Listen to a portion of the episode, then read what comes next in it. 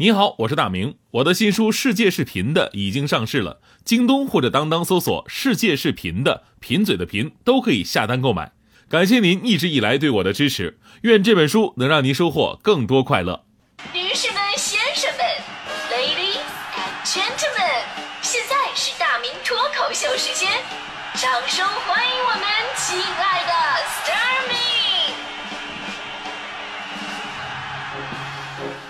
好，欢迎各位来到今天的大明脱口秀，我是大明啊、今天呢，咱们的话题说的是中国好老板。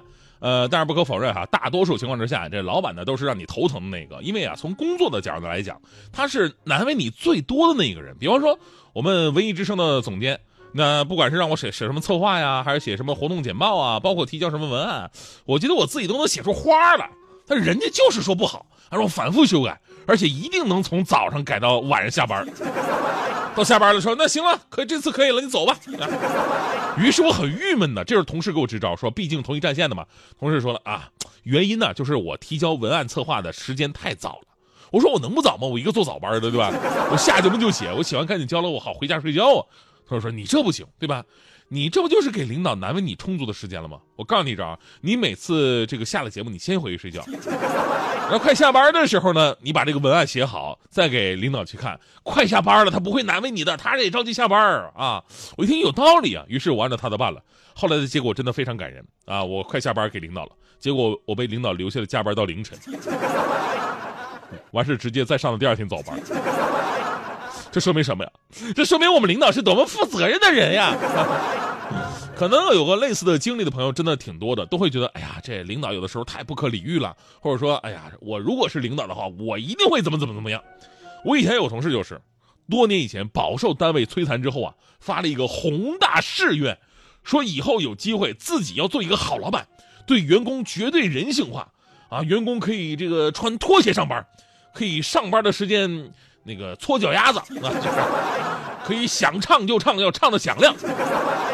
而如今呢，他真的实现了这个愿望，当了老板，他的员工真的特别惬意，想唱就唱啊，穿别说穿拖鞋上班了，光着膀子上班都可以。大家伙儿去他开的这个澡堂子洗澡的话，可以提我名打八折啊。所以呢，什么样的人才算是中国好老板？可能每个员工心里都有杆秤。其实说这个话题啊，最多出现在是年关岁尾的时候，因为那时候分福利啊、发奖金啊，我们经常听到哪个单位发了什么苹果手机、空气净化器、电视机，甚至还有奖励优秀员工小汽车的。但是他们都有个统一的称呼，就是别人家的老板，对吧？自己家的老板往往就是发了一个过年好的贺卡，让你明年再接再厉。而中国互联网发展至今呢，确实诞生了一系列的大佬级的人物，呃，近些年呢也是大手笔频出。呃，先说这个格力电器的董事长董明珠，平时呢我们也知道这个董女士以严厉著称的，但是去年人家就发话了，要让每一名格力员工享受到两室一厅的待遇。今年年初更是立下了开年志愿，要让格力八万员工都有两室一厅，而且这不只是口号啊。从珠海市住房和城乡规划建设局近日发布的格力电器人才公寓项目批前公示可以看到，格力电器将建设一个名为“格力人才公寓”的房地产项目。而格力内部人士呢，也向媒体证实了该项目就是董明珠给格力员工准备的福利房。所以说，平时严厉一点又怎么样呢？关键时刻人家能让员工享受到福利。于是我终于明白了那个未解之谜，就为什么那首歌唱的“董小姐，你嘴角向下的时候很美” 啊。一度我质疑这种审美观，为什么嘴角向下的时候会很美？现在我终于明白了，这首歌是唱给您的呀。所以呢，别管是嘴角上哪儿，对员工这么好，你都是最美的，是吧？虽然呢，这个不可否认，董女士这个也有点变相搞房地产的一个嫌疑。是吧不过呢，这个即使董小姐已经是很大手笔了，但是呢，跟现在迅速攀升起来的那些互联网大佬们比，还是差那么一点点。比方说，前两天在微博上自我表扬的啊，为兄弟们缴纳了六十亿的保险和公积金的刘强东。那刘强东呢，除了给员工建宿舍，还在京东内部设立了安居计划，首期会投放四点五个亿的专项基金，为员工买房提供无抵押、无担保、无利息的借贷。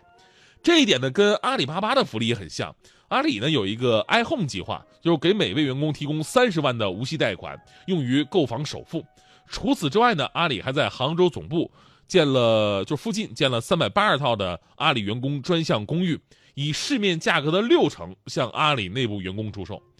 说实话，看完这个新闻啊，我这内心我是冷静的，因为我知道这个福利并不重要。正所谓生于忧患，死于安乐。我们的领导一定是让我们能够顽强的在这个社会上学会生存，才给我们各种艰难的考验。这才是真正的锻炼。我想了，就算我们领导说：“哎，大明，我在台附近给你弄了房子啊，假设呃真武家园吧，真武家园啊，然后六折卖给我，我不会因此而开心，好像六折我就买得起似的，是吧？” 其实我想说呀，刚才说的那些别人家的老板确实让人羡慕，但是我觉得他们还不算是真正的中国好老板。真正的中国好老板，我觉得是下面这一位。最近呢，有一位叫做殷伦杰的老板是感动了很多人。今年四月十一号，浙江宁波有一家川菜馆，呃，突发大火，十七名在饭店里边忙活的厨师啊、服务员啊，不同程度的被大火烧伤，住进医院了。而事发之后呢，老板殷伦杰一个多月之内。变卖了自己的豪车豪宅，并拍下了下跪视频，为员工筹集数百万的医药费。于是，在网络上呢，网友们亲切地称呼他，才是真正的中国好老板。这个被称为中国好老板的中年人说：“说不治他们，我还算人吗？”他在病房里边向受伤的员工的家人承诺，他将承担一切的法律责任和道义责任。他向大家下跪说：“只要我活着，只要他们还没有出院，哪怕我倾家荡产，哪怕……”呃，我就在这个广场，我天天在这跪着，也要把这个钱给跪出来。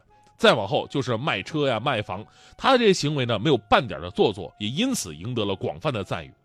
就这些年来，你知道，随着经济的发展，社会诚信呢也受到了严峻的考验，很多老板的失信行为花样百出。好的时候呢，对你千般好，这并不难；难的是当你不好的时候，你还能站出来为你的员工。为你身边的这些人来承担责任，这才是我们心中真正的好。我有朋友在那个广告公司工工作，他老板呢就是各种的严格，修改加班那是家常便饭，但是他从来不说老板坏话。我就问他为什么，他说他以前也挺烦这个老板的，但后来有一次改观了，他跟老板请假说：“老板，我呢 想请个假。”老板，那什么事儿啊？啊，什么我要去参加我前妻的婚礼。哎呀，小伙子心挺大呀，是吧？啊，也算是最后的祝福嘛，好聚好散。哎，领导想了想，那这样吧，你去吧，你穿的帅一点，然后你把我那辆法拉利开着，啊，就当自己的，油门踩的响一点，刮蹭什么算我的。哎呀，这我这这我这哥们顿时就差把那领导当祖宗认了，你知道吗？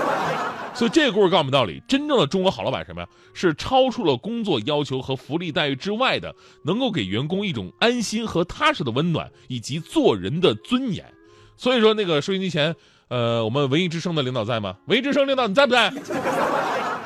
我要求不高啊，就这周末我我不是回温州，我有个新书的签售会嘛。为了显得我在北京混得有面子，对吧？你能不能给我买张飞机票什么的呀？每次坐火车真的很累啊。领导，领导，领导在不在？别装没听见。每次我错一个字，你第一个就知道了你。